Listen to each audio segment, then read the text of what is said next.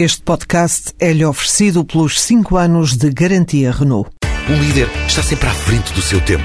Em alguns casos, 5 anos. Qualidade Renault. 5 anos de garantia ou 150 mil quilómetros em toda a gama. Hoje, se não houvesse a situação de crise em que estamos todos mergulhados neste vasto continente, hoje seria um dia de festa. Porquê?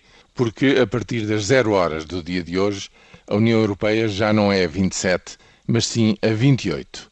A Croácia faz parte da União Europeia. São mais 4 milhões e 300 mil habitantes, cidadãos desta nova União alargada, a 28.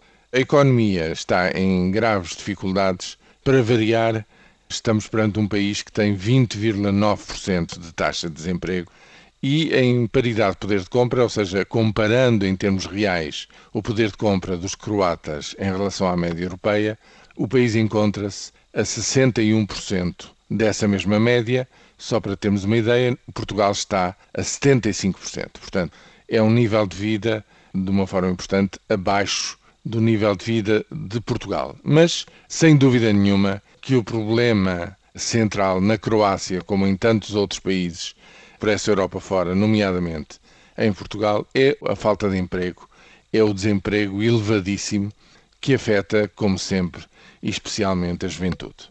Por isso é que, depois de, no arranque das negociações, haver uma adesão na opinião pública croata em favor desta eh, entrada para a União Europeia na casa dos 90%, hoje em dia, no dia em que essa caminhada chega ao fim e se concretiza esse objetivo, as sondagens dizem que só 50% se eh, manifestam felizes por esta mesma adesão. Efetivamente, não há volta a dar. A capacidade de atração da União Europeia mantém-se viva. Todos os outros países, as outras repúblicas dos Balcãs querem também aderir. A Turquia, de há longa data, até a Islândia quer fazer parte da União Europeia. O problema não é esse, o problema é como é que está neste momento concretamente a funcionar esta União, que perspectivas de futuro é que ela dá aos seus cidadãos, nomeadamente aos mais jovens, qual é, digamos, a saída desta situação endémica de desemprego de mais de 26 milhões de desempregados por essa Europa fora. É isto que embaça esta entrada da Croácia para a União e é isso com que faz com que praticamente ninguém ligue nenhuma, não há um, um ambiente de festa, ninguém quer, no fundo, já saber muito do que se passa em termos de datas festivas da vida desta Europa.